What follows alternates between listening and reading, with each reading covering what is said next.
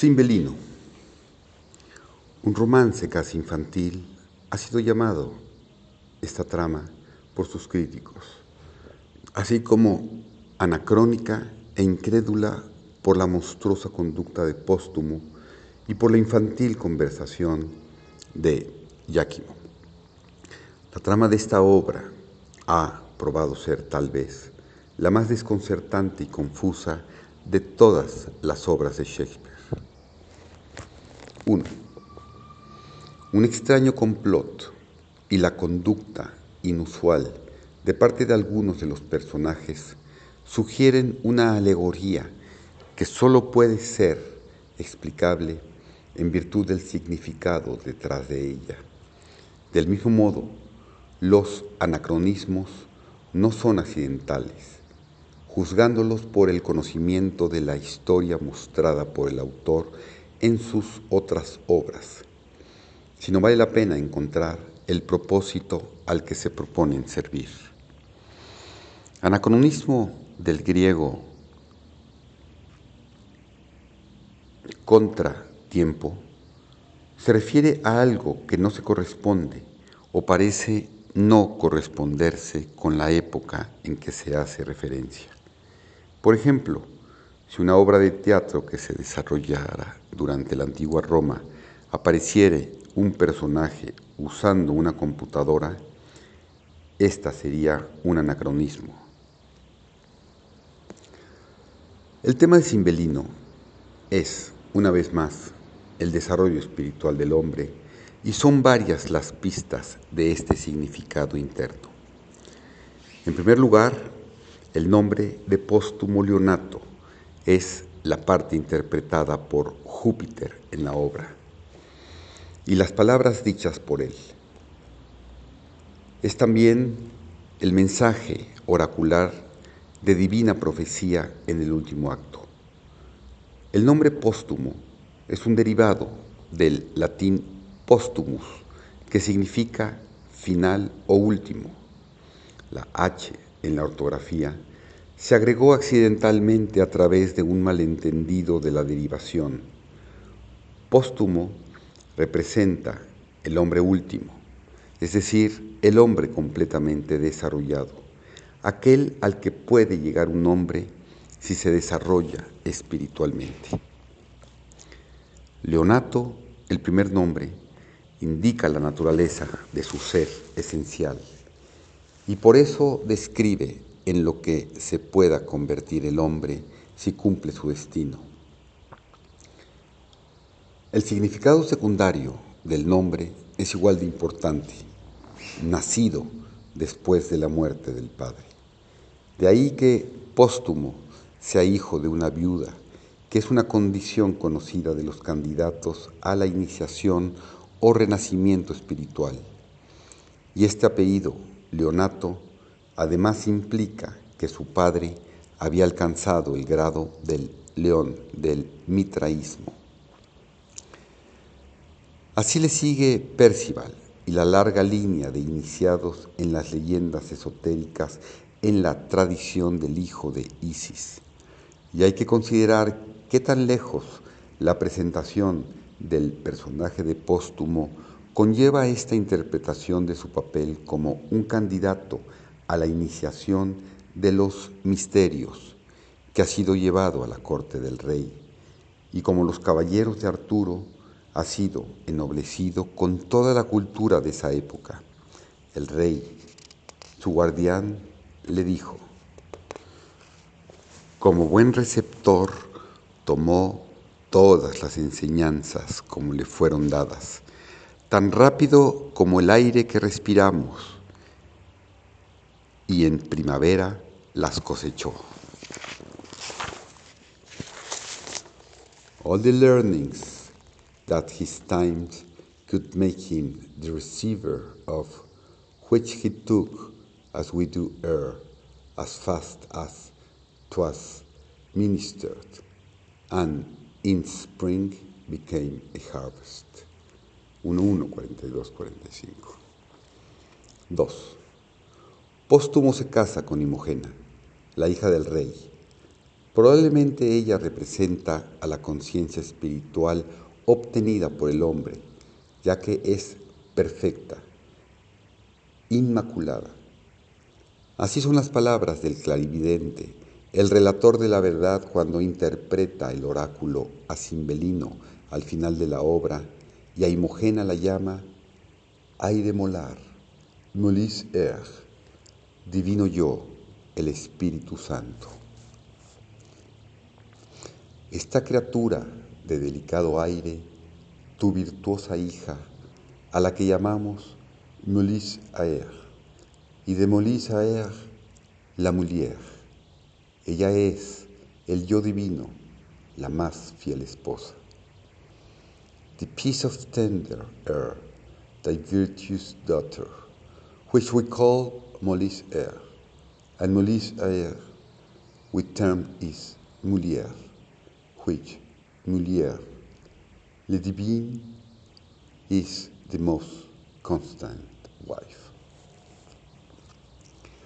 Es significativo que el matrimonio ya esté consumado, pero después de la primera unión, que fue muy breve, póstumo tiene que pasar por una larga iniciación antes de poder ganarla. Es como si el primer reconocimiento de la divina, de lo divino en uno mismo, llegara gentilmente, con alegría y facilidad. Sin embargo, para poder apreciar su verdadero valor, debe perderlo y luego buscarlo durante un largo tiempo. Así sucede en la búsqueda del santo grial y se debe pagar por ello con sufrimiento hasta finalmente encontrarlo otra vez. Póstumo tiene que ser probado, tentado, al igual que los caballeros del grial, pero en lugar de tener que pelear contra dragones y gigantes, sufre las experiencias psicológicas que estas aventuras se representan alegóricamente en los romances del Grial.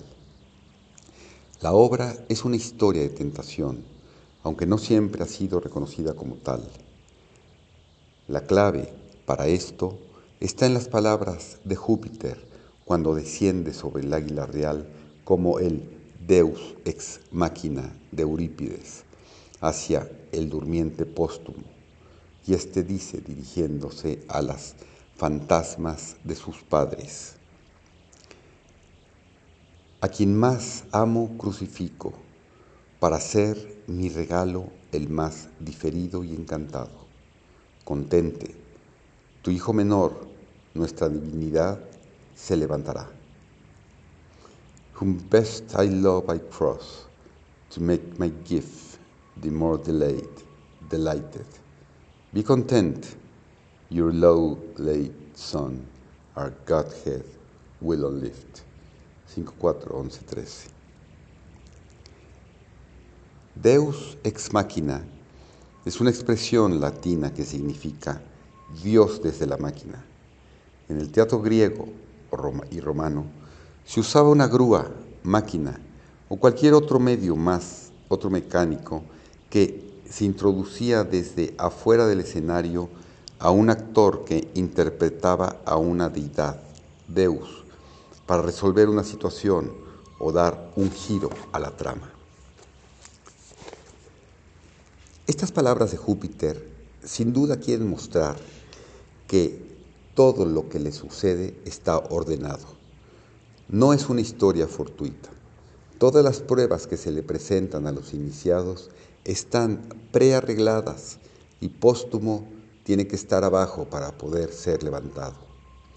En la búsqueda del grial, los caballeros se encuentran ante ciertos peligros y dificultades en los caminos que tienen que seguir, los cuales varían de acuerdo al tipo. Percival, Lancelot, Gawain, y Galahad, cada uno tuvo diferentes aventuras, diferentes obstáculos que vencer.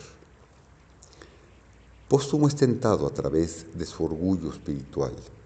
Después de su destierro, les presume a sus amigos de Italia sobre Lady Imogena.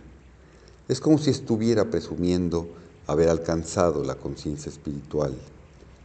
Dice de ella, no la puedes comprar, es un regalo de los dioses.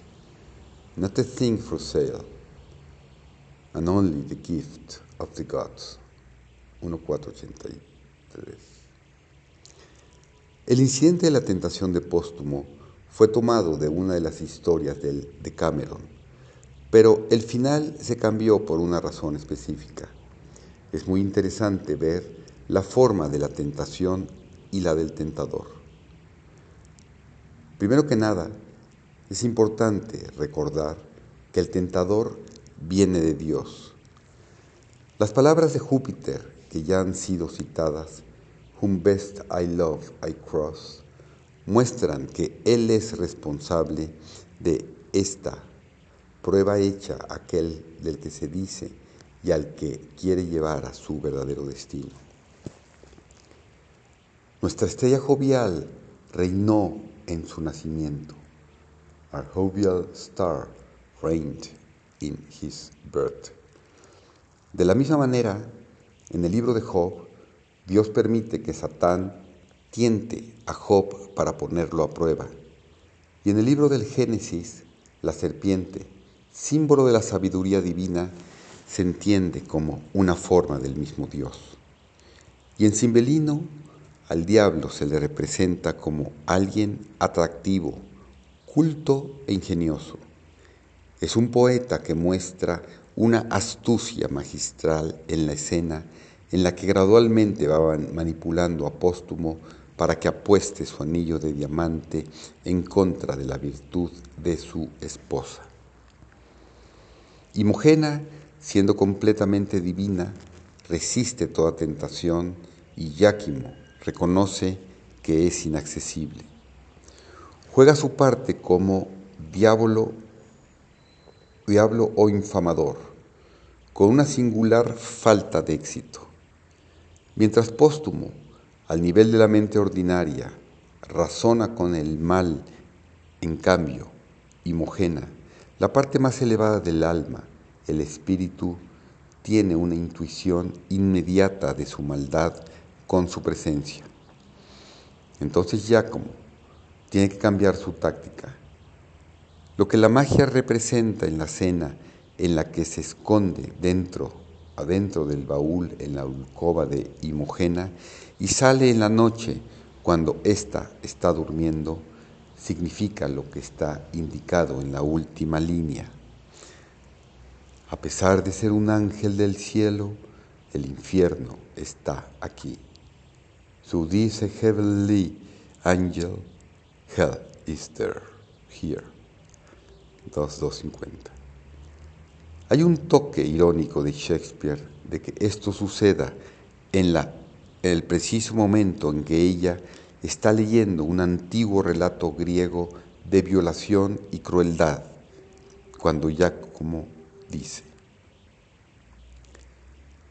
Ella leía esta tarde el cuento de Tereo y aquí la página doblada cuando Filomel se rindió. She had been reading late the tale of Terus. Here, the leaves turned down where Philomel gave up. 2244-46. Esta ilusión al relato de Ovidio, en el que el malvado rey seduce a la hermana de su esposa y luego le corta la lengua, sugiere a cualquiera que la reconozca que Imogena se encuentra en presencia del peligro. Con mucha astucia, Giacomo roba evidencia circunstancial de la sedición, seducción de Imogena y póstumo cae muy fácilmente en sus mentiras. No es difícil para él el estar convencido de lo que más valoraba no es bueno debido a que él solamente razona, pero la verdad no se puede comprender con la mente lógica. Y ahora Póstumo cae en el otro extremo y busca destruir lo que antes apreciaba. En un momento Imogena es perfecta para él y al siguiente la quiere desgarrar sus extremidades. Esta es una característica del hombre que se basa en la verdad lógica, desde la que no puede entender that a thing is neither good nor bad. Un hombre que ha tenido una vislumbre del cielo puede caer en un infierno de dudas y estar listo para negar a Dios en uno mismo.